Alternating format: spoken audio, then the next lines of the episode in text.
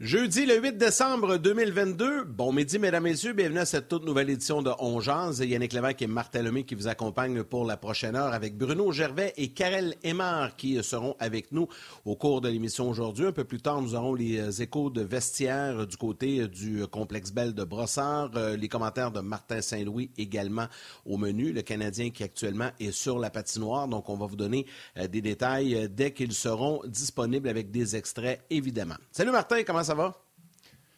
Ça va bien, je m'excuse, j'étais à peu prendre une note. Euh, ne pas oublier de sortir la croustade de pommes du four, sinon elle va être brûlée quand je vais revenir à 7 h à soir. Fait que je vais juste pas l'oublier, c'est mon genre de partir après l'émission puis d'oublier ça. Fait que je prends des notes. Yannick, Yannick, tu partages journée spéciale aujourd'hui. ben oui, non, mais je prenais des notes comme ça. Euh, Yann, euh, journée spéciale aujourd'hui, c'est le décès de John Lennon aujourd'hui, 42 ans, je pense, son anniversaire de décès le 8 décembre. Donc, un, gros événement dans la culture populaire. Et, euh, ouais, on va parler avec Bruno, car elle est mort. Mais salutations particulières aujourd'hui, Yann. Un métier à ce temps-ci de l'année où on en cherche, parce que c'est pas une job que les gens restent longtemps, mais c'est une job que j'ai toujours apprécié, que les gens l'ont fait, puis j'ai toujours eu du fun avec eux autres. Les plongeurs dans les restaurants, dans les bars, euh, on va tous se rendre dans les restos, dans les bars pour festoyer, avoir du plaisir puis on envoie toute cette vaisselle-là ça, puis ça prend du monde qui nettoie ça, puis c'est certainement pas le premier job que tu rêves dans la vie, mais ça prend des gens pour le faire. Salutations, respect et merci d'écouter On Jase. Très formateur, d'ailleurs, très, très formateur euh, comme premier travail. Moi, j'avais du fun avec les gars. Oui, ben, c'est souvent l'ambiance qui est le fun. Euh, quoique là, c'est un peu plus compliqué. Là, euh, avec le manque de main-d'œuvre et tout ça, là, des fois, c'est un peu plus difficile euh, au niveau du personnel. Là, on, est, on est plus fatigué, on a moins de relève. Des fois, c'est pas toujours simple. Mais oui, effectivement, salutations à tous ces gens-là. Puis, en, en général, au milieu de la restauration, qui eux arrivent dans une période de l'année qui sera très achalandée, un peu différente des dernières années parce que euh, ça fait comme deux ans et demi qu'on est un peu plus sur euh, les, freins. Donc euh, là, ça risque d'être un peu mieux, quoiqu'il faut toujours être très prudent à ce temps-ci de l'année. Il y a beaucoup de virus qui circulent. je pense que Martin, notre ami Bruno, est déjà installé, est déjà prêt. On va aller le retrouver pour parler un peu du Canadien parler de plein de sujets, de Shane Wright entre autres. On va parler du Rocket également. Salut Bruno, comment ça va? Salut la gang! Comment ça va, vous autres? Ben, ça, va, bien, ça va bien. Oui, on est, on est content. Ça, ça fait un petit bout qu'on t'a pas vu sur l'émission. pas beaucoup de temps glace cette année, là, justement. J'ai mon agent au téléphone là, qui va vous appeler après. Euh, bon, non, non, non. Tu nous, tu, ouais, tu nous feras pas passer pour les méchants dans l'histoire. C'est à toi d'être disponible, chef. Je suis tout le temps euh, disponible. tout le temps. Vous le savez, je suis tout le temps disponible. J'ai étudié, hein? J'ai étudié. Euh, les Canadiens reviennent d'un long voyage. C'est normal. Après le voyage, le match à Seattle, on a dormi à Seattle. On n'est pas revenu en plein milieu de la nuit. Donc, hier, on est revenu. Euh, il y a tous ces mythes-là sur les retours à la maison euh, pour les joueurs de hockey. Si tu vrai, si tu pas vrai? Puis si tu dis pas la vérité, je vais te dénoncer. Ben oui, c'est vrai, pour plusieurs facteurs normalement, quand tu reviens immédiatement après le match, euh, quand ça fait longtemps que tu pas euh, que as été sur la route, euh, tu vas arriver ces petites heures du matin, mais pour la, une bonne partie des gars, tu reviens, tu as une famille, tu as des gens ici que ça fait longtemps qu'ils t'ont pas vu, fait que le lendemain, tu vas te lever tôt, puis tu rembarques un peu dans tout ça, tu as du rattrapage à faire, fait que des fois, ça devient, c'est épuisant, c'est ça qui est, qui est épuisant là-dedans. au moins, tu as eu le fait de pouvoir te dormir à Seattle, et là, tu as voyagé le lendemain, mais c'est ta journée de congé devient une journée de voyagement. C'est vraiment l'élément fatigue, surtout quand tu reviens de l'Ouest. C'est ça qui devient pesant pour le match qui va venir. Tu reviens, tu es content, c'est normal, tu es content de revoir ta famille, revoir euh, ton monde. Fait c'est pas, euh, c'est le repos d'être capable de te remettre un décalage horaire, de, de, la charge de travail qui a été le voyage, qui fait que quand tu reviens à la maison, euh, c'est surtout en termes d'énergie que ça vient t'affecter. Mais là, le Canadien a décidé de rester, a décidé de voyager parce que c'est un long voyage de revenir. Mais au moins, dans la situation du Canadien, c'est que tu n'as pas juste une journée entre les deux, puis tout de suite, tu joues un match. Là, ça, c'est dur mentalement. Tu as quelques jours pour un point, ramener euh, l'ardeur au travail, mais surtout permettre aux gars de se familiariser, euh, de revenir à l'heure de l'Est, de, se reposer, de rebaigner dans leurs choses, puis d'être prêts à entamer une séquence de matchs à la maison qui pourrait permettre aux Canadiens de continuer à bâtir sur ce qu'ils ont fait pendant ce voyage. Et Bruno, quand tu reviens d'un voyage comme ça et que le voyage a été positif, ça a un impact aussi sur euh, l'équipe en général, sur les joueurs. Euh, j'imagine c'est moins lourd à porter. Euh, puis on retourne au travail, le cœur un peu plus léger avec le, sentiment du devoir accompli. Si tu reviens d'un voyage où tu récoltes un point sur une possibilité de huit, là, tu as toute la pression qui, qui, t'étouffe, qui, te pèse sur les épaules. Ça aussi, ça vient changer la donne pas mal. On voit les, les, les, les, gars un peu plus relax à l'entraînement ce matin. Ben oui, c'est certain.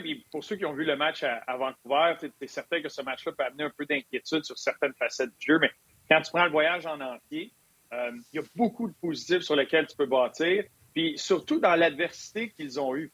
Avec les blessures, euh, David Savard qui n'était pas là, que tu te retrouves à un certain point dans le voyage à, devoir jouer à 11 attaquants, 7 défenseurs par la force des choses, par le concours de circonstances. Euh, tu as eu des blessés pendant les matchs, tôt dans les matchs, deux joueurs importants euh, le match que le Canadien a perdu Monahan. C'est toute cette adversité-là, puis tu es capable de rebondir du match, deux matchs en deux soirs après le match de fou qu'il y a eu à Vancouver. Tu es capable de. tu as été très opportuniste contre le Kraken, mais capable de fermer la porte à ce moment-là, puis de, préserver, puis de finir avec une victoire. Ça vient mettre un bon. Tu as du travail à faire. Tu as la chance d'avoir quelques jours pour le faire avant le prochain match avec le Canadien. Euh, mais il y a beaucoup de positifs. Puis une des inquiétudes du Canadien, c'est que c'est une équipe qui roule beaucoup à deux joueurs en termes de production offensive. Euh, même, on pourrait dire trois avec Dak, là, mais Caulfield, Suzuki. De se retrouver sur la route, de ne pas avoir le dernier changement. Euh, ta brigade défensive qui est un peu amochée présentement avec la perte de, Savard. Tu as des jeunes défenseurs. Est-ce que tu vas être exposé? Comment ça va réagir? il y a eu beaucoup de positifs à ce point-là. Puis la, production offensive continue de tes gros canons tu as eu à des moments clés de la production offensive ailleurs dans ta formation qui te permet d'aller chercher des points. Fait que ça amène beaucoup de positifs. Et en plus, tu as le temps de, on va dire, de te grounder, de te remettre les deux pieds sur terre avant ta séquence de match à la maison. Euh, ça, c'est. Euh, il y a un match, je pense, sur la route à travers tout ça, mais tu sais que tu as plusieurs matchs à la maison sur lesquels tu peux bâtir, puis tu as une cassure entre ce long voyage-là. Tu peux prendre le positif, continuer à bâtir là-dessus c'est euh, ça, tombe bien pour le Canadien. Puis de finir avec une victoire euh, contre les surprenants Kraken, euh, il y a beaucoup, beaucoup de positifs. Puis le but, je pense, la mission de Martin dans tout ça, c'est de bâtir sur ce positif-là, mais de garder en tête certains éléments qui se sont produits lors du voyage comme apprentissage. mais il y, a, il y, a, plus de positifs que de négatifs dans tout ça pour amener à l'équipe. OK. Euh, je vais te faire remarquer que tu as évité certains sujets du retour des joueurs. Je te pardonne. Je n'insisterai pas. Je laisse passer. Euh, Canadien a joué contre le... Ton sourire dit tout, mon euh, cher Bruno. Ton sourire du tout. Parle-moi de Shane Wright, le jeune joueur. puis je me suis déjà prononcé là-dessus, Bruno. je trouve que souvent, on oublie que les joueurs de la Ligue nationale hockey sont pêchés à 18 ans, ne sont jamais prêt pour la Ligue nationale de hockey, à part les exceptionnels. McDavid, Crosby, pour ne nommer que ceux-là.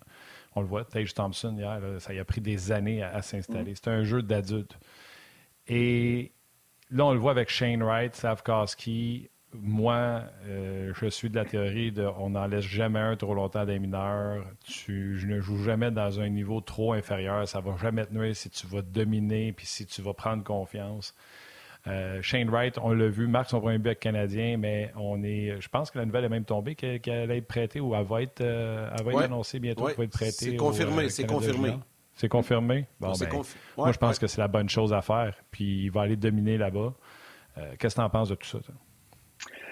Ben, ça peut être la bonne chose à faire. Puis dans n'importe quelle décision que tu prends pour ces jeunes joueurs-là, ça dépend de la réaction du joueur. tu peux prendre la meilleure décision au monde si c'est pas pris de la bonne façon par le joueur ça peut virer au négatif. Je suis complètement d'accord avec toi. On est tellement dans la mentalité que on veut tout passer les étapes super rapidement. Il y a beaucoup de choses à apprendre. Tu ne perds pas ton temps à, jouer des matchs, peut-être un peu plus loin des regards, euh, des critiques, pour justement peaufiner certaines choses, pour te permettre de quand ça va me fonctionner, d'être prêt. Puis ça dépend du type de personnalité. C'est bien plus sur le type de personnalité que sur le talent même. Tu peux être le joueur le plus talentueux au monde, c'est tellement des eaux euh, mouvementées dans la Ligue nationale qu'il faut que tu sois prêt. Il faut que ton bateau soit solide. Puis, Shane Wright, c'est un talent. Ce qu'il a vécu dans les dernières années, il y a peut-être juste les McDavid, les John Tavares, les Sidney Crosby de ce monde qui peuvent comprendre ce qu'il a vécu avec la pression qu'il a depuis qu'il a 12, 13 ans. Euh, et là, il arrive là aujourd'hui, puis là, déjà, on est en train de parler, ah non, c'est un boss, ça ne marchera pas, blablabla. C'est encore un très jeune joueur. On l'a vu, moi, il m'a impressionné avec son engagement, son intensité dans ce match-là dans la Ligue nationale. Il est allé dans les mineurs, il a bien fait dans les mineurs. Il revient, il vit ce match-là. J'ai aimé la façon que Kraken a comme euh, géré cette situation-là. Il y avait un match avec la fin de son période de conditionnement dans la Ligue américaine. Puis le, fait de pouvoir l'envoyer à l'équipe Canada Junior. Il joue ce match-là, mais bien entouré avec Gould et Bjorkstrand au lieu de jouer un six minutes sur le quatrième trio. C'est comme donner des ailes un peu à, ton jeune qui va aller vivre une expérience avec l'équipe Canada Junior. Ça fait des années qu'il domine au niveau international dans sa catégorie d'âge. Il avait bien fait avec, euh, avec le championnat du monde junior euh, dans, l'année dernière. Puis là, il est rendu à l'étape où il peut dominer. il peut passer d'un gars qui essayait de survivre à un gars qui va vraiment prendre ça en main peu importe le résultat, peu importe son nombre de points dans ce tournoi-là, bien au-delà de, de, ça, ça va être sa façon de se comporter à tous les jours et de reprendre un peu ce rôle-là de leader euh, avec des gars de son, un peu plus de son âge. Ça peut être très positif. C'est une expérience. Euh, ça, peut servir un peu de cassure aussi avec un début de saison difficile pour lui dans la Ligue nationale. Euh, ça a été un peu rock'n'roll. À partir du repêchage, ce qu'il a vécu dans les derniers mois, c'est pas évident. Fait là, voici une cassure, un tournoi au Canada. Ça va être une super belle expérience pour lui, avec un rôle de leader. De ça, pouvoir reprendre un pas vers l'avant. moi, ben, c'est sûr que tout le monde va s'attendre à ce qu'il fasse euh, deux points par match. Au-delà de ça, vraiment qu'il soit un joueur d'impact, euh, qui, se retrouve à, sa position, qui puisse être un leader pour cette équipe-là, je pense que ça va être du positif ça dépend des cas. Il y a des gars, moi, Slavkovski, j'ai aucun problème qu'il reste avec le Canadien. Il a, vécu beaucoup au niveau international. C'est juste un tournoi, c'est beaucoup de voyagement, c'est très condensé pour les jeunes. Mais à mes yeux, pour Wright, ça sert de cassure, ça sert d'expérience positive dans, un, dans les derniers mois où il y a un peu de négatif ou d'adversité, je dirais, euh, dans la carrière de Wright. Peut-être pour faire un peu un lien avec euh, ce, que, ce que tu viens de nous jaser à propos de Shane Wright, euh, une excellente question sur Facebook de Marc-André Martin Masque, un régulier, qui te demande, Bruno, quelle est la chose la plus difficile à assimiler, à des, que, les jeunes joueurs doivent assimiler lorsqu'ils font le saut dans la Ligue nationale? Évidemment, ils parlent de Wright, ils parlent de Slavkovski, puis il y en a plusieurs autres. Puis toi, tu l'as vécu, tu as passé par là. À mes yeux, c'est la rapidité d'exécution du jeu. c'est la lecture, la compréhension, d'être les prises de décision, c'est la même chose, c'est le même jeu, c'est le même principe que la Ligue américaine. Ça se fait juste beaucoup plus rapidement en termes d'exécution puis de prise de décision. Les gars dans la Ligue nationale, c'est parce que c'est les meilleurs à pas te donner de temps, de mettre de la pression, de te battre de vitesse, d'anticiper, de, lire le jeu. Fait que tout se passe beaucoup plus vite. Fait que, est là la, la grande différence parce que quand tu mets tout le monde sur la ligne des buts, tout le monde, OK, on va freiner dans le fond, puis on revient. Tu ne serais pas capable de bâtir une équipe de la Ligue nationale ou une équipe de la Ligue américaine. Même chose avec le tir. Tu donnes à tout le monde 50 rondelles, tout le monde tire. Tu ne peux pas choisir ceux qui vont jouer en Ligue nationale, ceux qui vont jouer dans la Ligue américaine. Tu as peut-être un exceptionnel que, oh oui, lui, tu le sais. Tu un Caulfield, il y met dans, dans, le but ou, euh, bien placé, où il a un excellent tir de partout. Bon, ben, lui, il sort du lot. Mais après ça, le reste, c'est tout pareil. La différence se fait vraiment dans la compréhension, dans la lecture du jeu, dans la rapidité d'exécution dans ta tête, d'être capable de faire ton jeu à tout moment.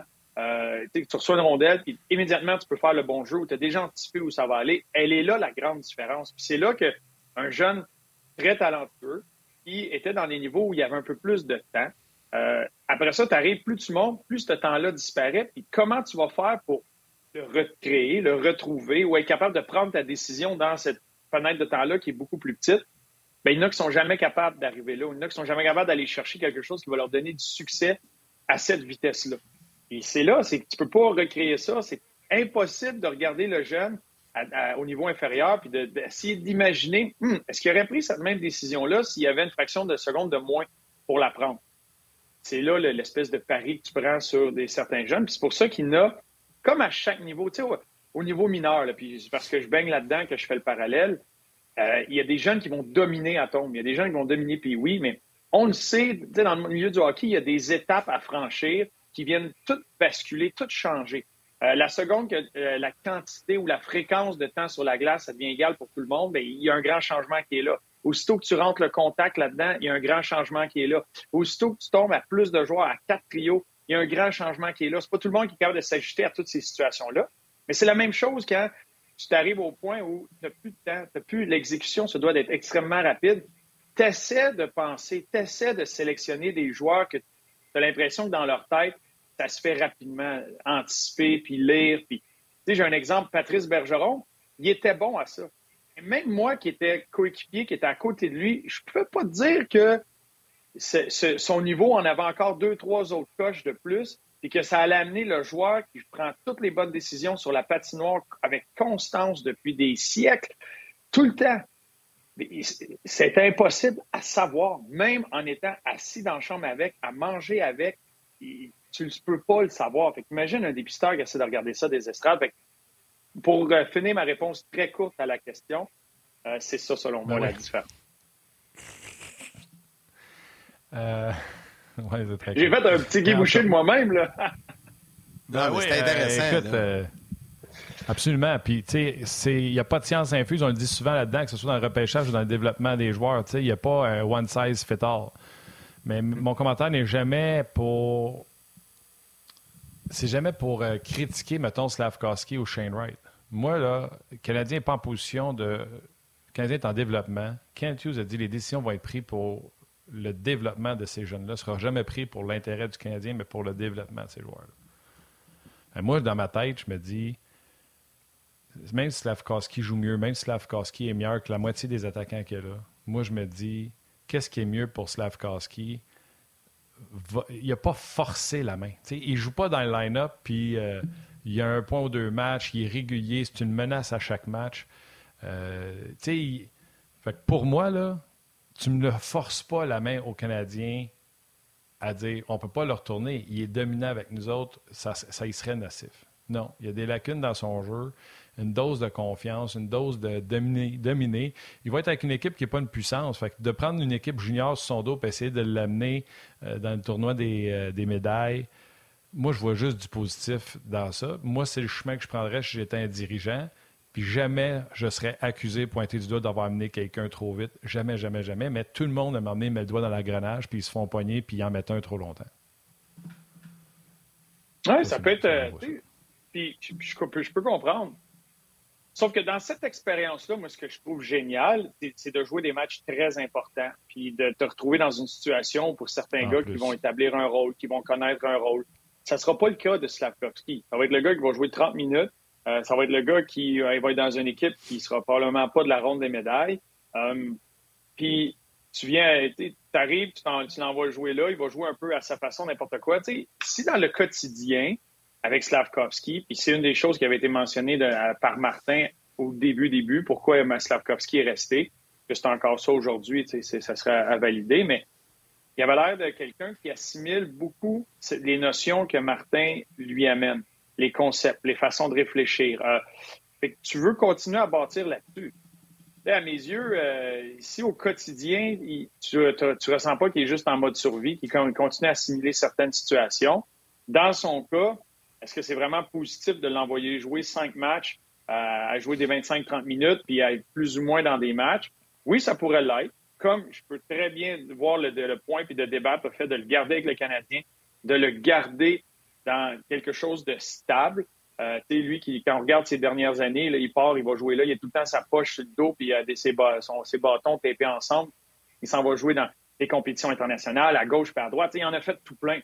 Fait que de le garder dans une saison stable où tu es en train de bâtir quelque chose, que tu as, l'encadrement sur la personne, sur euh, l'athlète hors glace, sur l'athlète sur glace, sur les concepts, surtout. Je peux comprendre, Martin, de vouloir euh, le garder, de continuer à travailler avec lui au lieu de l'envoyer pendant plusieurs semaines euh, dans un autre genre d'encadrement, qui revienne après tout ça, qui a joué 30 minutes par match, puis là, tu es obligé de gérer un peu sa fatigue dans un horaire qui est très chargé à leur retour. Euh, je, peux comprendre, euh, même moi, je me mets dans les souliers de Martin ou de la direction.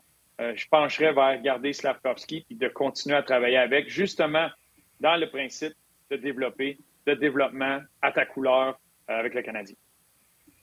Plusieurs salutations à faire euh, rapidement sur Facebook. Martin Giroux, Manon Denis, Michel Tremblay, Dominique Bussière. Sur YouTube, Éric Boulet, Antoine Lorrain, Richard Guimont qui nous écoute depuis la Suisse. Yann et Éric Millette également. Il y a André Tremblay qui souligne la performance de Tage Thompson hier. Martin en a parlé brièvement tantôt. Sur YouTube, Dominique Zurcher qui espère que le Canadien ne changera pas son plan, même s'il se retrouve à la porte des séries. Euh, plusieurs personnes soulignent également que Drouin et Hoffman se sont entraînés avec des chandails sans contact. Également que Adam Nicholas a travaillé avec Slavkovski aujourd'hui pour euh, l'aider à garder la tête haute durant, euh, durant les matchs. Euh, il y a beaucoup, beaucoup de commentaires, donc salutations Euh, on va changer de registre un peu, euh, Bruno. On va parler, là, on parlait de jeunes en, développement. On va parler de gars euh, pas mal plus établis. Tu as envie de nous amener à Dallas pour nous parler des livres un peu des Stars, mais surtout de l'affrontement, là, Marner, Robertson cette semaine. Deux, deux joueurs avec des séquences avant le match qui étaient assez, assez extraordinaires. Bien, pour vous mettre en contexte, les Leafs de Toronto s'en allaient à Dallas. Et c'était la première fois de l'histoire de la Ligue nationale qu'il y avait deux joueurs qui jouaient un contre l'autre sur des séquences de 18 matchs ou plus avec un point. Euh, Robertson était à 18, puis Marner était à 19. Euh, fait déjà là, c'est assez exceptionnel. C'est deux joueurs qui connaissent une saison phénoménale.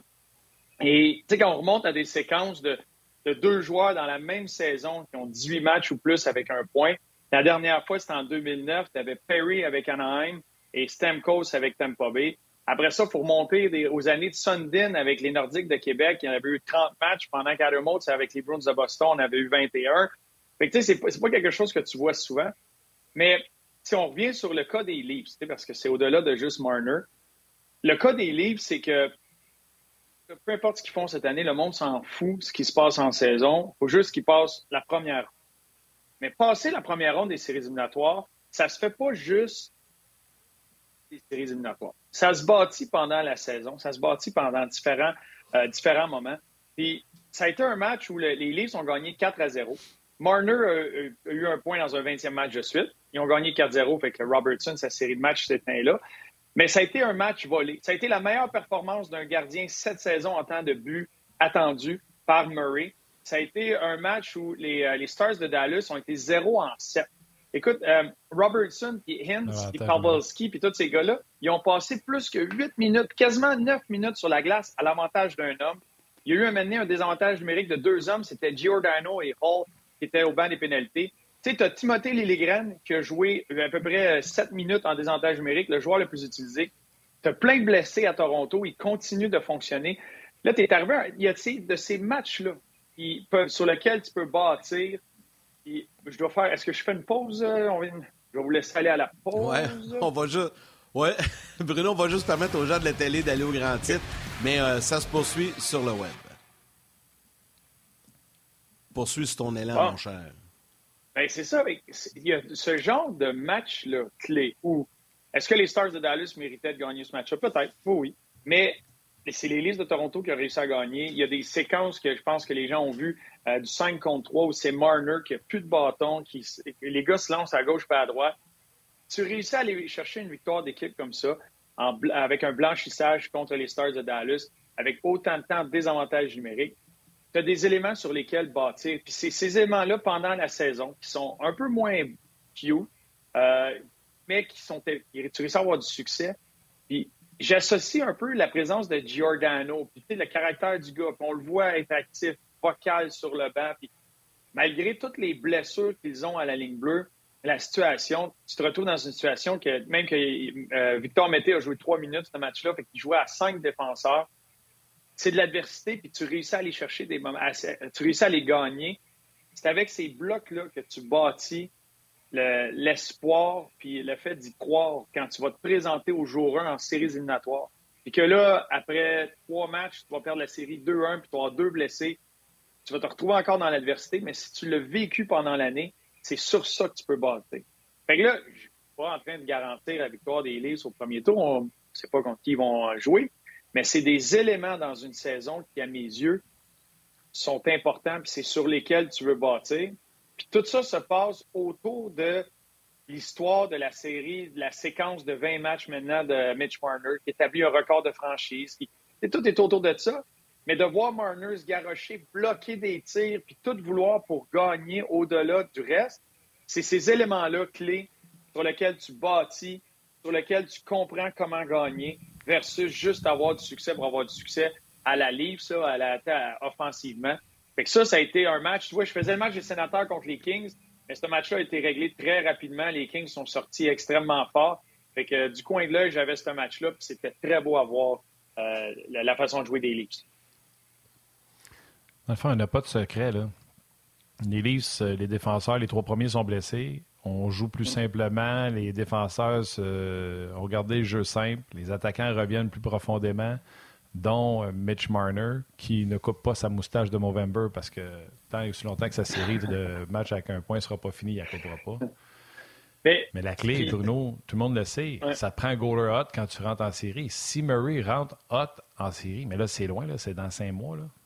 Si Murray rentre hot en série comme il l'est là, les Leafs ont des chances.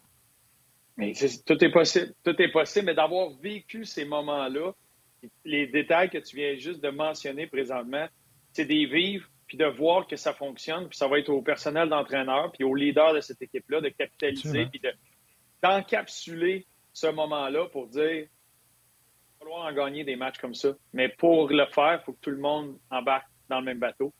Euh, puis euh, c'est ça. c'était un peu pourquoi je voulais les amener là. Puis je sais pas, Martin, tu as dû l'entendre, mais parce que Steven Stamkos a été questionné un peu sur ces séquences-là, etc. Puis il racontait l'histoire de sa séquence, parce qu'en 2009, lui aussi avait une séquence de 18 matchs. Il est venu jouer à Toronto où il a fait un point. Là, il quittait Toronto. Et à l'aéroport, ben, il y a des partisans qui, de, hockey qui étaient euh, des, personnes de sécurité qui s'occupaient peut-être de transporter les bâtons. Ou, euh, il y a des gens, il y a quelqu'un quelque part qui a euh, cru bon de garder les bâtons de Steven Stamkos et Martin Saint-Louis. Fait que Steven Stamkos, quand il a, atterri, puis là, le, match d'après, ben, il avait plus son bâton chanceux.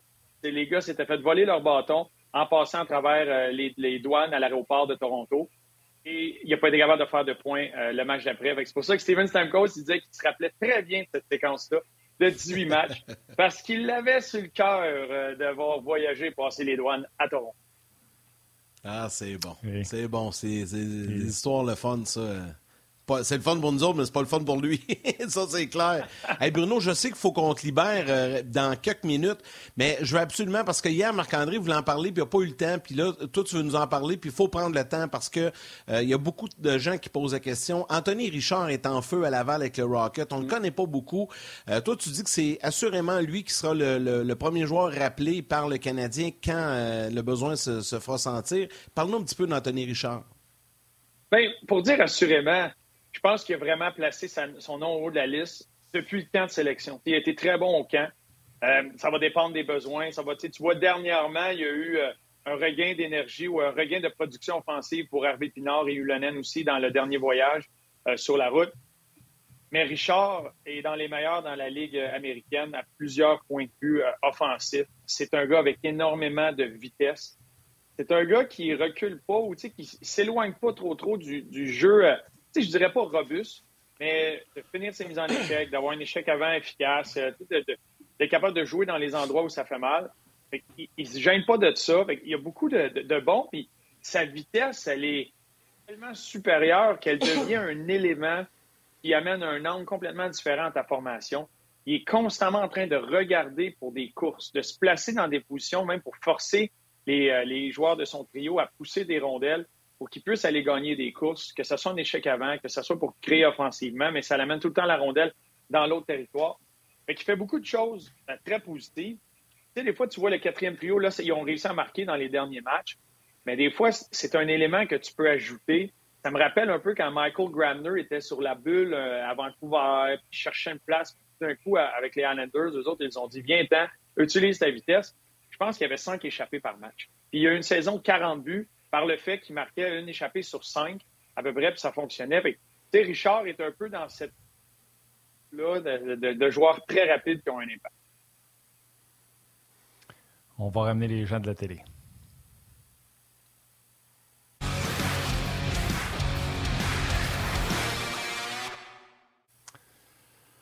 On est de retour avec euh, Bruno. Bruno, tu avais des, euh, des, bonnes choses à raconter sur Anthony Richard qui euh, devrait être le prochain joueur chez le Canadien rappelé. S'il est rappelé, on va terminer avec ça pour te laisser partir. Tu joues-tu sur une 4 ou si tu es pour rappeler Anthony Richard avec sa vitesse, il faut que tu le mettes sur un trio numéro 3 au moins? Ben non, non moi, tu dis quoi, même c'est le genre de joueur qui, où il est dans sa carrière, la façon qu'il joue, j'aurais pas de misère à le mettre sur un quatrième trio. Euh, exemple, que ce soit euh, Pezzetta ou que ce soit à, la droite de Evans. Evans est assez intelligent pour être capable d'utiliser la vitesse de Richard, de placer la rondelle. pour Richard, quand il y a des gars qui ont la tête levée et qui sont capables de placer des rondelles, il va créer quelque chose avec ça à cause de sa vitesse. Euh, il est même utilisé en désavantage numérique. Puis dans la formule 1-3-1 que tu vois partout dans la ligne nationale, aussitôt qu'il y a un, un il reste juste un joueur en haut puis combien de fois qu'on l'a vu avec le Rocket, il y a une interception, il y a un tir bloqué, puis lui, il décolle. peu importe ce que tu fais, tu as juste à la placer de ce côté-là. Même si tu manques ta passe, c'est un dégagement refusé, mais il reste juste un joueur en arrière. Puis souvent, il a même créé des. C'était des 1 contre 1 d'un côté, mais avec sa vitesse, il battait tout le monde, puis il créait un 2 contre 1. J'aurais même pas de misère de le voir quelques minutes sur le quatrième trio, puis un peu de désavantage numérique. Il va trouver une façon d'avoir un impact parce qu'aussitôt que tu as la rondelle, lui, il cherche ces moments-là. Puis graduellement, on l'a vu dans le camp, il a été très bon dans le camp. S'il y a des ouvertures, dépendamment des blessés, dépendamment de ce qui se passe, c'est le genre de gars qui peut t'en donner euh, à 5 contre 5. Puis tu te retrouves dans une situation de 3 contre 3, de prolongation. Bien, c'est le genre de gars qui a un atout particulier. Euh, puis le Canadien, c'est une équipe qui est très bien nantie pour ce qui est des, des outils à avoir et deux pour les tirs de barrage, mais lui, en prolongation, c'est un outil de plus, c'est une arme de plus peu importe son temps de glace qu'il y a eu pendant le match, je suis à 3 contre 3, et je m'arrange pour trouver Richard, euh, mettre Richard sur la patinoire. Ça va être intéressant à surveiller et à voir euh, prochainement. Bruno, un gros, gros merci, puis on te retrouve avec euh, grand plaisir prochainement, mon ami. À bientôt, la gang. Merci, Bruno. Bye. Tout juste avant d'aller retrouver euh, Karel Martin, on va prendre le temps de saluer euh, des gens euh, rapidement. J'y vais, puis je vais te laisser y aller sur le rds.ca par la suite. Salutations à André Tremblay, Antonin Watkins-Forget également, qui justement parlait d'Anthony Richard. Salutations à Antoine Côté. Et Jérémy Veilleux, qui vient de... C'est un habitué. Jérémy vient de nous écrire. Salut les chums, je suis au rendez-vous. Je viens d'arriver. Je viens de me faire arracher mes dents de sagesse, puis j'ai pensé à vous autres ah. pendant ce temps-là belle, belle façon d'essayer de, changer les idées. Quel, quel, quel mauvais souvenir dans mon cas. Euh, quand ça fait longtemps, mais quand je me suis fait enlever les dents de sagesse. Aïe, Jérémy, on te souhaite un bon courage, repose-toi, puis euh, continue à nous, à nous écouter ou à nous regarder, ça va te changer les idées. RDS.ca, Martin. moi aussi, les quatre d'une shot, puis euh, j'étais venu orange. Hein. Oh. Donc, c'était pas un beau souvenir. Euh, Normand Picard, salutations. Johnny euh, Brou, Bouy, Bouy? Eh mon Dieu, ça fait deux fois que je n'étais pas sûr. Marquez, salutations également. Jean-Luc Pigeon. Euh, André Trabé, bon commentaire. Avec Evans et Petlik, si on mettait Richard là, à la place de Pezzetta, ça serait vraiment rapide comme trio. Effectivement, ça pourrait donner des mots de tête à l'adversaire. salutations à Martin Lajoie, qui en a fait une bonne tantôt sur Jonathan Drouin. Je la ferai pas seulement par principe que je ne veux pas me faire accuser de casser du sucre sur le dos de Jonathan Drouin. Vous irez voir sur le chat. Le gars s'appelle Martin Lajoie. C'était une bonne petite blague. Je suis sûr que Jonathan l'aurait ri aussi. Euh, salutations Charles Bélanger, Normand Picard également, Robert Graton, qu'on a donné une étoile euh, cette semaine en plus. Euh, Luc Payan régulier également. Donc, salutations à tout ce beau monde. -là. Accueillons maintenant notre ami Karel Lemar qui est là bien installé et qui est prêt à nous retrouver. Salut Karel. Salut les gars. Hello Karel. Ça va bien? Allô, allô. Je suis contente d'être là aujourd'hui. Eh oui, ben, on a plein de belles choses à jaser. Mais oui, on est content que tu sois là, Puis tu vas nous parler beaucoup de hockey féminin tantôt. Marie-Philippe Poulain, hier, son prix. Donc, euh, c'est un fit parfait que tu sois là aujourd'hui. Mais avant, si tu le veux bien, on va parler un peu du Canadien parce que tu nous as préparé des choses euh, des plus intéressantes. Et on a parlé un petit peu cette semaine euh, de Caden Goulet à l'émission euh, qui, qui, impressionne entre autres Benoît Brunet, mais je pense qu'un peu tout le monde par sa progression, sa stabilité, sa maturité. Bref, c'est très intéressant. Puis ce matin, lorsqu'on s'est parlé, Karel, ben, je disais, ça peut-être le fun que tu nous démontres un peu des statistiques avancées dans son cas pour voir si ce que l'on voit se reflète également dans les stats. Oui, ben écoute, euh, tu viens de faire mon intro pour euh, tous mes sujets d'aujourd'hui, euh, mon cher Yann, mais oui, exactement. exactement. C'est ma job, c'est moi qui est animateur. J'adore ça. C'est une setup pour un parfait one-timer. D'être dans le but. Ça va être génial. Non, non. Mais oui, Kaden Goulet, moi, depuis le début de la saison qu'on en parle, qu'on vient dessus, puis que, tu sais, on a eu quelques opinions qui étaient correctes quand il jouait à droite ou à gauche, ou peu importe avec quel duo on l'a utilisé ici là, mais ça a été un joueur, un, un défenseur pour le Canadien, euh, qui a euh, non seulement évolué depuis sa première partie, mais qui est resté euh, très stable et très. on a eu confiance en lui. Puis je suis allée chercher les statistiques avancées, plus de son côté défensif de la game. ça fait quelques semaines que, j'essaie d'aller chercher les détails puis ce qu'on est capable de voir ou ce qu'on est capable de retrouver. juste avant que, que j'aille dans les tableaux ici, là, ça c'est Kaden Goulet parmi les défenseurs de la Ligue nationale qui ont au moins joué 100 minutes. OK, cette saison. Fait qu'on parle, c'est 229 défenseurs, dans le fond, OK? On voit les rangs ici.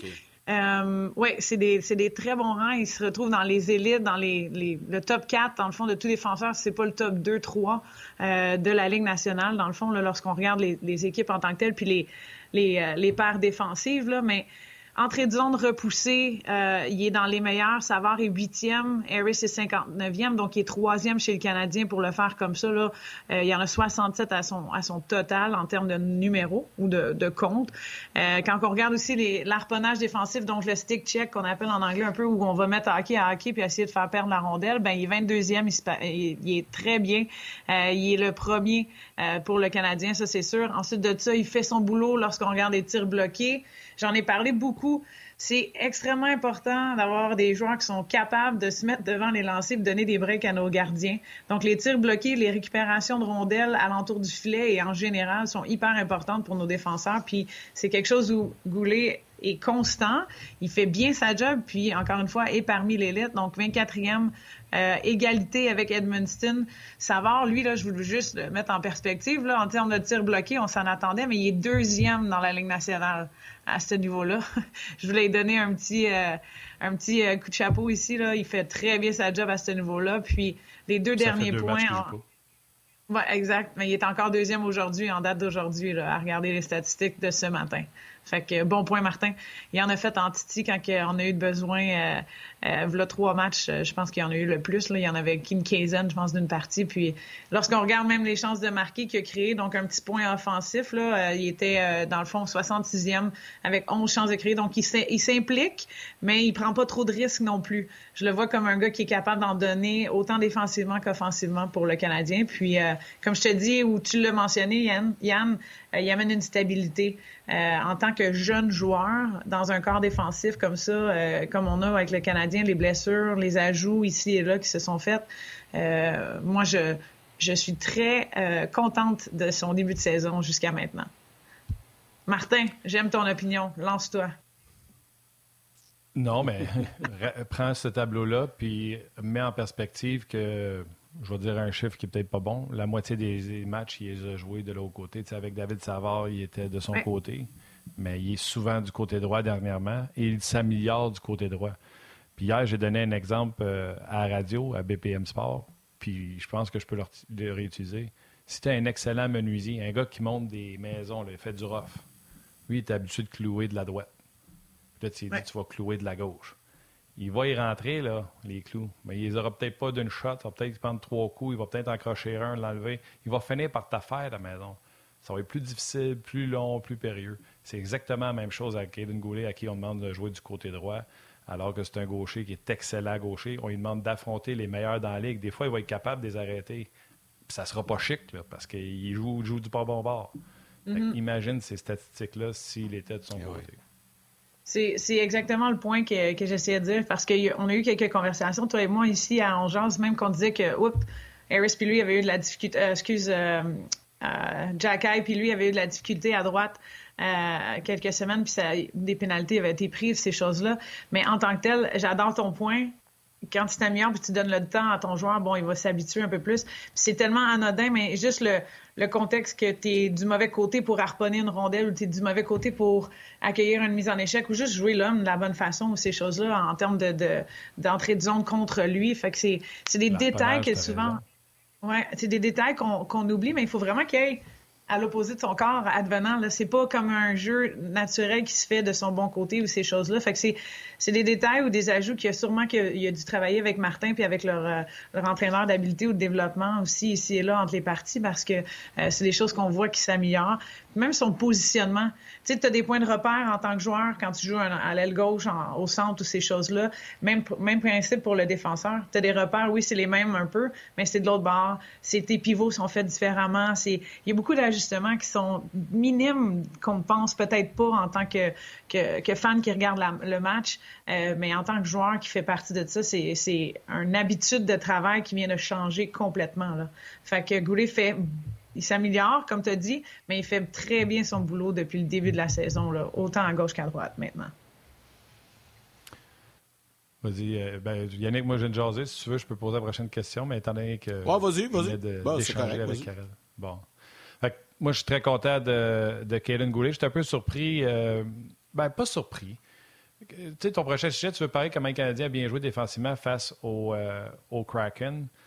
Ça a été mieux certainement que ce qu'on avait eu contre, euh, contre Vancouver. Le Canadien avait été bon aussi à 5 contre 5 contre les Oilers Edmonton. Mais j'avais pas la vision que le Canadien avait super bien joué défensivement contre Seattle par leur manque de, capacité de rentrer en territoire adverse. Mais tu as un tableau qui nous montre le contraire.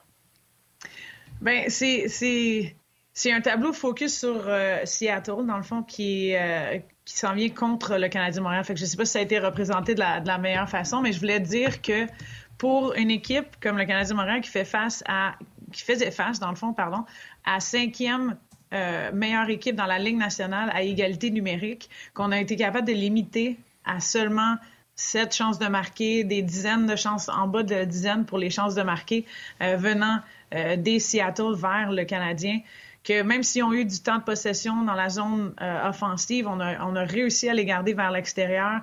Il n'y a pas eu tant de tirs de l'enclave comme on en donne à pleine capacité habituellement. Euh, ça fait comme je te dirais, ça fait comme quatre matchs que j'essaie de trouver les détails défensifs où est-ce qu'on s'améliore, est-ce qu'on donne autant de passes vers l'enclave, est-ce qu'on donne autant de lancers qui viennent du bas de l'enclave ou même de l'enclave en général. Puis, si vous vous souvenez bien, là, je, montrais souvent euh, les chances en cycle offensif, Martin, puis on était dans 15, 20, 18 même à, donner. Là, on, donne des chances euh, en contre-attaque qui sont en bas de la dizaine, puis même le, je veux dire, c'est des choses, c'est des points d'amélioration je, viens de présenter Goulet qui est qui pas domine, mais qui est consistant en, repoussant euh, les entrées de zone venant de l'adversaire. Euh, tu sais, je, dis pas qu'on a été merveilleux, je dis pas qu'on on on les a euh, bloqués complètement en entrée de zone puis qu'ils n'ont pas rentré puis qu'ils n'ont pas eu de possession. Mais est-ce que les chances de marquer étaient aussi de qualité qu'on donne habituellement? Euh, ça, c'est quelque chose que, que, je voulais pointer, puis c'est quelque chose qui a été différent euh, quand on regarde le, les chances euh, de ABC. il y avait beaucoup plus de chances C. Dans, dans la 18 versus habituellement, c'est le contraire, on donne beaucoup plus de chances A et B, donc des chances de qualité. Euh, fait que c'est, de là que je, je voulais amener un point positif. Euh, je l'avais fait la dernière, euh, je pense que c'était la semaine dernière, on avait regardé beaucoup plus les, les points, les détails qu'on aurait pu faire en, plus, les détails qu'on a pu faire, qu'on a bien fait, en plus de la performance de Jake Allen qui avait eu, qui a été phénoménal dans le fond. Je voulais recréer cette espèce de, de concept-là ici sais, je viens pas à dire qu'ils ont été merveilleux, qu'ils ont été parfaits. Euh, il y a eu des, des, des breakdowns qu'on a vus. Euh, est-ce qu'on aurait pu les contenir encore plus? Probablement. Mais à travers tout ça, on a été capable de restreindre et limiter euh, le Kraken de Seattle, qui, encore une fois, je le mentionne, est, était ou est cinquième dans la Ligue nationale à égalité numérique en termes de, de création offensive. Là. Donc, c'est quelque chose qui est qui était bon à ben, Il y a du positif. Ben, exactement. Puis c'est correct. C'est à ça que ça sert aussi, ces statistiques-là. Excellent travail. Karel, avant de poursuivre avec euh, le hockey féminin, dont Marie-Philippe Poulain, euh, Martin Saint-Louis vient de terminer son point de presse. On a un petit résumé, un petit condensé. On écoute ça. Quand tu en avances, les autres équipes, ils vont pousser plus euh, dans les deux, troisième périodes. Écoute, c'est sûr, là, si tu penses à la game de, de Vancouver, même Edmonton, tu tu parles des 5 contre 3 puis tout, là, mais j'ai bien aimé euh, euh, nos, euh, première période à Edmonton à Vancouver.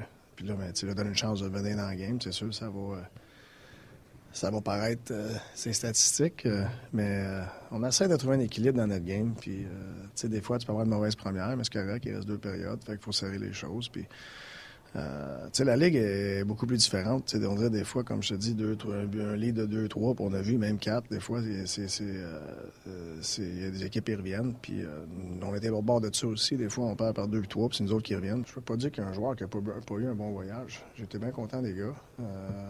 puis tu, tu, tu vois Slav continuer à, à, maturer et être plus confortable sur la glace. Puis je suis content pour lui. Je regarde pas vraiment son temps de glace si près que ça, là, dire, il ah, faut que j'en donne une minute de plus ou deux minutes de plus. C'est plus la qualité de son jeu qu'on regarde.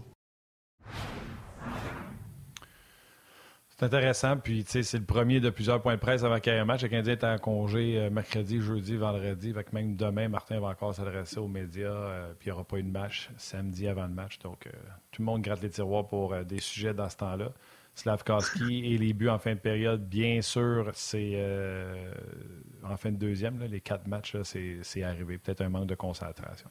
Hier, j'ai eu la chance de parler avec l'athlète de l'année au Canada. Avant d'y parler, j'étais pas convaincu que c'était le bon choix. Je pensais que Félix ou que Carl McCarr. Puis ce matin, quand je me suis levé, j'étais convaincu que c'était le bon choix. Je vous dirai pourquoi tantôt. Karel, Marie-Philippe Poulain, l'athlète de l'année au Canada. C'est quoi? J'ai quasiment le goût de te faire partir en premier avec ça. Pourquoi tu pensais que c'était pas euh, elle qui le méritait? Parce que je suis, je bias, si je peux me le permettre ou me le dire comme ça. Je la côtoie tous les jours, mais euh, Martin, j'aimerais ça que tu te lances en premier. Puis après ça, je vais, je vais te dire pourquoi elle méritait autant. OK, comme j'ai dit à Marie-Philippe, Marie-Philippe aurait pu être l'athlète de l'année au Canada à plusieurs reprises. À chaque fois qu'elle a aidé le pays à remporter une médaille d'or, que ce soit aux Olympiques, des championnats, peu importe plusieurs fois, elle aurait pu remporter le trophée. Le problème, c'est pas Marie-Philippe. Félix Auger-Aliassime, pour ne nommer que celui-là, il vient d'aider son équipe en battant des grandes têtes de série à remporter la Coupe Davis. C'est jamais vu. C'est du jamais vu. Fait que si on ne lui donne pas là, on va lui donner quand? Euh, McCarr vient de faire des records qui datent des années 80. Euh, euh, fait que, il va falloir qu'il fasse quoi? Qu'il jongle avec un ballon sur son nez pour faire tous ces points-là en même temps? On va lui donner quand? Fait que ça, c'est hier. J'ai parlé avec Marie-Philippe. Bien sûr, l'humilité lui sort par les oreilles. Elle donne le crédit à mhm. toutes ses coéquipières, puis je ne m'attendais pas à autre chose. Mais ce matin, mon flash a été le suivant. J'ai dit, toutes les années, elle aurait pu le mériter, puis elle ne l'a pas eu. Si tu y donnes pas là, à 31 ans, alors qu'elle vient de remporter la médaille d'or, puis qu'elle s'en va dans un prochain cycle olympique, puis qu'elle ne gagne pas la médaille d'or, tu vas y donner quand? Alors que c'est une athlète canadienne hors pair qui le mérite. Tandis que Félix, pour prendre celui-là, je pense qu'il est au début de sa carrière. Je pense qu'à un moment donné, il va peut-être être première raquette au monde. Puis là, c'est là que tu vas devoir lui donner ce trophée, cet honneur. Parce que là, si tu lui donnes là, puis que l'an prochain, il finit deuxième au monde et non pas cinq ou six, mais tu vas dire, il était cinquième au monde, tu lui as donné, fait que là, il est deuxième au monde, il faut que tu lui donnes. Fait que tout ça mis ensemble, Marie-Philippe mérite le choix de. Tu vois, j'apprécie que que tu dises ça comme ça parce que Marie-Philippe euh, a fait les Olympiques depuis 2010. Euh, elle score à chacune des finales de la médaille d'or. Euh, si on regarde juste ce qu'elle a fait à travers l'université, à travers toutes les, fois où elle a performé pour l'équipe senior, c'est extraordinaire en termes de statistiques euh, avancées ou même simples de score, qui, de buts qui a été comptés pour gagner les, parties ici et là. Je suis j'adore que tu aies mentionné comment humble elle était ou comment ça a été les premiers commentaires, dans le fond, qu'elle a euh, dit lorsqu'elle a reçu l'appel. C'était, euh, je pense à mes coéquipiers, à mes coéquipières, dans le fond, qui m'ont amené à être la joueuse que je suis aujourd'hui. Euh, Marie-Philippe, je la côtoie depuis euh, qu'on a ah, moi, j'avais. Ouais, depuis que j'ai 16 ans, dans le fond, environ 15 ans. Puis la fille continue de s'améliorer année après année. Elle a 31 ans aujourd'hui, euh, ou cette année, pardon. Puis euh, elle mérite ce prix-là parce que, comme tu l'as dit, elle l'a pas eu en 2010, en 2014, en 2018 ou en 2022. Est-ce que ça va se repasser encore une fois? Est-ce qu'elle va continuer de développer euh, son jeu puis de, de l'avoir? Absolument, j'ai aucun doute là-dessus. C'est la fille qui, qui est sur la patinoire cinq jours semaine, euh, hors glace, euh, en plus de ça, et, sur glace, qui va pousser ses coéquipières, mais qui adore se faire pousser par ses, ses coéquipières aussi. Euh, mais en tant que personne, c'est la première hockeyeuse aussi. Donc femme hockey, à, recevoir ce prix depuis le nombre d'années que ça existe, dans le fond. Elle se joint à un trio ou bien devient maintenant le quatuor québécois euh, Guy Lafleur, Mario Lemieux, Maurice Richard et Marie-Philippe Poulain. Euh, puis j'ai non seulement sa carrière est impressionnante, mais la personne qu'elle est et ce qu'elle développe pour le hockey féminin et la continuité du hockey en tant que tel au Québec ou au Canada euh, mérite d'être reconnue. Je suis extrêmement fière d'elle. Puis pour moi, j'adore comment tu as changé un peu ton, plan, mon cher Martin, parce que euh, c'est dans le temps où elle est à l'apogée de, de, son sport aussi, où elle continue de dominer. C'est une fille qui est à part euh, du reste des joueuses euh, professionnelles ou. Fait que c'est c'est maintenant que moi, elle, je trouvais qu'elle le méritait en plus. elle vient d'être intronisée au Temple de la renommée de l'Université de Boston aussi. c'est des choses qui... C'est une vraie goat si je peux me le permettre. Puis elle méritait de l'avoir euh, cette année. je suis très fière d'elle pour ça à ce niveau-là. Euh, je ne sais pas si tu avais quelques points à ajouter là-dessus. oui, mais je veux juste ajouter ça avant de donner la parole à Yannick. 2015, Carey Price, Penny Alexia, on se souvient ce qu'elle avait fait à la piscine, euh, Joey Votto, qui est un des meilleurs joueurs de baseball canadien qu'on a eu, le King, Michael Kingsbury, qui est le Wayne Gretzky du ski mm-hmm. acrobatique, Bianca Andrescu, on se souvient de son année. Mais en 2020, on a donné un honneur partagé à Laurent Duvernay-Tardif et Alfonso Davies. Et c'est juste ça que je voulais ajouter. Je suis vraiment content qu'on l'ait donné au complet à Marie-Philippe Poulain et non pas partagé l'honneur avec femme-gars. Par contre, on est peut-être dû pour avoir deux prix. Un prix pour les femmes, un prix pour les hommes. Non, je suis pas d'accord avec ça, moi. Pourquoi? moi, tu vois, moi, j'irais, elle, elle, à chaque année. Comment? Excuse, vas-y, Yann. Les femmes méritent d'être honorées chaque année? C'est pas ce que je dis. Moi, ce que je dis, c'est qu'on donne un prix, on donne un prix à l'athlète de l'année au Canada, homme ou femme, je m'en fous. L'athlète qui le mérite, on lui donne. That's it. Là, cette année, c'est Marie-Philippe. Elle le mérite. Parfait. Pourquoi, pourquoi donner un prix homme, un prix femme? On, on, on, tente au fil des années, depuis un bout de temps, d'éliminer ça un peu. Je comprends que des fois, il y a des disciplines, tu ne peux pas comparer, là, mais là, c'est très général comme titre. Puis j'espère qu'on lui a donné aussi parce qu'elle le mérite cette année, parce que c'est ça le prix. Athlète de l'année au Canada, pas pour l'ensemble de sa carrière. Oui, ça fait partie de la réflexion, mais cette année, on lui a donné, elle le mérite. J'espère qu'on n'a pas fait la réflexion de ouais, si on ne lui donne pas là, on va lui donner quand? Non, non. Je, vais te le donner. Elle, euh, là, tu lui donnes. Je vais te le donner rapido. Dans le fond, euh, les Olympiques, elle a compté en finale pour euh, remporter l'or, dans le fond. Aux mondiaux, avant les Olympiques, était là aussi. Puis c'est la première fois qu'on le gagnait depuis des années contre les Américaines. Puis encore une fois, dernier euh, championnat du monde qui vient de se passer dans l'année. elle faisait partie aussi encore du pointage dans les top leads aussi de ça. Fait qu'elle a connu une année extraordinaire avec deux championnats du monde, puis une médaille d'or aux Olympiques. Donc, je pense que oui, c'était la bonne année pour ça. Bon, ben, parlant de femmes exceptionnelles, il y a temps de dire bye à nos mères. On poursuit sur le Bye, maman! Puis, euh, ce que je trouve intéressant, Yann, deux personnes, puis je ne serais pas difficile à convaincre, deux personnes qui ont une opinion différente par rapport à quelque chose, mais le but est le même. Moi, dans le fond, je me disais, je vais avoir un prix gars-fille pour que les femmes soient honorées à chaque année. Oh, oui, ben oui. Dans le fond, on veut que les femmes soient reconnues mais on le voulait de deux façons. Au même titre que les hommes. Oui, c'est ça, exact, exact, exact. C'est correct. Il n'y a pas de mauvaise manière non plus. Il n'y a pas de mauvaise manière. Si on décide d'aller avec deux prix, c'est correct, mais je pense pas qu'il y a de mauvaise manière là-dedans. Euh, est-ce qu'on va la voir, euh, Karel, Marie-Philippe Poulain, en fin de semaine, parce que c'est ton, premier, ton, ton, ton prochain sujet? Euh, le, Dream Gap Tour s'amène euh, au Québec et en Ontario ce week-end. Si ma mémoire est bonne, Gatineau et Ottawa. Euh, puis habituellement, elle est dans, dans, dans, ces matchs-là. Oui. exactement. Donc, ce week-end, dans le fond, c'est les sénateurs d'Ottawa qui nous reçoivent, mais on fait deux parties. un à Campville vendredi, qui va opposer, dans le fond, le.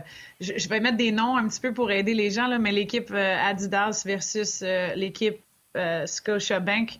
ça, c'est Kendall Coyne, Schofield, la femme la plus rapide qui a gagné, dans le fond, le All-Star avec Sarah Nurse versus Melody Daou et Blair Turnbull, qu'on connaît de l'équipe canadienne. Euh, ils jouent un contre l'autre euh, à euh, Kenville, en Ontario.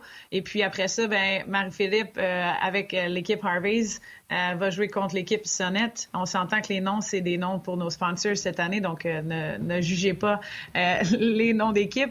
Mais là, on parle, dans le fond, de Marie-Philippe avec Anne-Renée Desbiens, euh, Lee Steckline, des Américaines, dans le fond, qui jouent ensemble contre euh, l'équipe Sonnette, qui est euh, Hillary Knight, ainsi que j'essaie de penser à ce moment même Panic ou Anna Brandt, donc des joueuses de, de, de, level de, de, titre ou de, talent exceptionnel que vous allez pouvoir voir en personne à Ottawa. Donc, encore une fois, c'était à Kempville, à dans le fond, demain, et puis à Gatineau, à Québec, à 8 heures le soir euh, pour euh, l'équipe Harvey's, donc Marie-Philippe. Et puis ensuite de ça, ben, on joue deux matchs samedi euh, au Canadian Tire Center, donc la maison des sénateurs, une contre l'autre, et puis ensuite de ça... c'est-tu au Slush Poppy? j'ai, essayé de regarder, puis j'ai, manqué de temps, les gars, avant de rentrer en onde. Si ah, t'es game de le faire, ben vite ce serait le seul détail que j'ai oublié de regarder, c'est l'aréna. Continue à jaser, je vais y aller. Euh, c'est bon, OK. Puis, ce que j'allais dire, c'est que dimanche, euh, dans le fond, euh, RDS va diffuser les, les, les oh, All-Star Skills Challenge. Donc, ce dimanche à midi, il va y avoir, dans le fond, les contests ou les concours entre les breakaways, les, les joueuses les plus rapides, les contours, compétition d'habileté, tabarouette. Et puis, euh, c'est ça, après ça, il y a un tournoi 3 contre 3 de quatre équipes qui ont été faites euh, par les capitaines. Donc, les capitaines choisissaient euh, les cinq premières joueuses qui, qui le line-up qui allait débuter la game, ou les trois qui allaient débuter la game, dans le fond. puis après ça, le reste était voté par les joueuses. Donc, les équipes vont être assez le fun à regarder aussi. Puis encore une fois, le PWHPA ben, met en en termes les, les joueuses d'action qui sont des Olympiennes et les meilleures joueuses professionnelles euh, qui jouent en ce moment euh, dans, euh, dans cette non-ligue qui va devenir une ligue d'ici un an probablement. Donc, quelque chose à aller voir, des choses, des belles parties, des belles façons de découvrir peut-être le monde du hockey féminin pour certains d'entre vous. Sinon, venez en grand nombre, nos fans, ça va être super comme fin de semaine, ça c'est sûr. On me confirme, euh, Mathieu, premièrement, nous a confirmé que c'était euh, du côté du centre Slush Poppy, mais même du côté des Olympiques de Gatineau. On me texte présentement, on est à l'écoute, et on me dit que oui, c'était au. Merci, les Olympiques de Gatineau. Je suis désolée de ne pas avoir regardé ça bien rapidement. En plus, c'est moi qui joue là-bas. J'aurais dû le savoir. Hein. Moi, je prends l'autobus, puis on me met ben là-dessus. C'est belle on, va, voir, on va voir évoluer également. Puis on invite les gens à aller vous encourager à Gatineau en fin de semaine, à Ottawa également, ça va être bien le fun. Écoute, Karel, c'était un plaisir, comme à l'habitude, puis on aura l'occasion de surveiller ça. Puis RDS présente dimanche à compter de midi également un concours d'habilité, donc on aura l'occasion de suivre ça. Puis nous, ben, on se retrouve avec grand bonheur la semaine prochaine. Super, les gars, merci beaucoup. Toutes les games vont être diffusées euh, sur Radio-Canada aussi, euh, ainsi que TSN euh, en même temps. Fait que juste un petit heads up à ce niveau-là. Sur le web, oui, effectivement. RDS.ca aussi samedi, oui. Oui, exact. Tout à fait. RDS.ca présente les matchs également, donc on peut suivre ça pour ne rien manquer de l'action. bon week-end, Karel, en Outaouais, puis on se retrouve la semaine prochaine. Merci, bye-bye. Bye, Karel. Bye-bye. Alors, je vous rappelle que RDS, RDS va présenter dimanche euh, à la télé sur le coup de midi. En fait, c'est sur RDS 2 et sur le web également rds.ca euh, qui euh, vont présenter plusieurs matchs au cours de ce week-end. Ça va être le fun, puis ça va être intéressant de, de, voir aussi quand ça va venir dans la région de Montréal et tout ça. Il y aura sûrement des matchs qui vont être présentés. On peut consulter le site Internet également de la PWHPA, le Dream Gap Tour, pour avoir tous les détails. Martin, allons-y avec les étoiles du jour. Euh, les trois étoiles vous ont présenté par un écran trop petit que je te grandir. La troisième étoile, le third star du RDS.ca, Dominique Laberge. La deuxième étoile, le second star de YouTube, Steve Beaupré. Et la première étoile, the first star du Facebook RDS, André Tremblay. Tremblay. Alors, un gros merci à Karel Lemar et Bruno Gervais qui étaient avec nous aujourd'hui. Toute notre équipe de production en régie à RDS, à nous Grignon Langlais et l'équipe de Sport dans la salle des nouvelles. Mathieu Bédard aux médias sociaux. Valérie Gautran réalisation mise en nom d'un gros merci à nouveau aujourd'hui. Et surtout à vous tous, les jaseux, merci beaucoup d'être avec nous et de nous suivre. Demain, Stéphane White et Gilbert Delorme seront avec nous à cette émission à compter de midi. Absolument, Yann. Euh, encore une fois, euh, une, bonne émission. J'aimais ça. Euh, j'aimais ça parler de Marie-Philippe. J'ai vu sur la messagerie texte que beaucoup de gens ont embarqué dans l'histoire de qui aurait dit, puis les, valeurs au niveau de Marie-Philippe Poulain, les gens qui défendaient le point. C'est quand même un, sujet fragile et délicat. En tout cas, gros merci à toi. Merci à tous ceux qui écoutent On Jazz. Salutations à vos mères, câlins à vos enfants. On se reparle demain.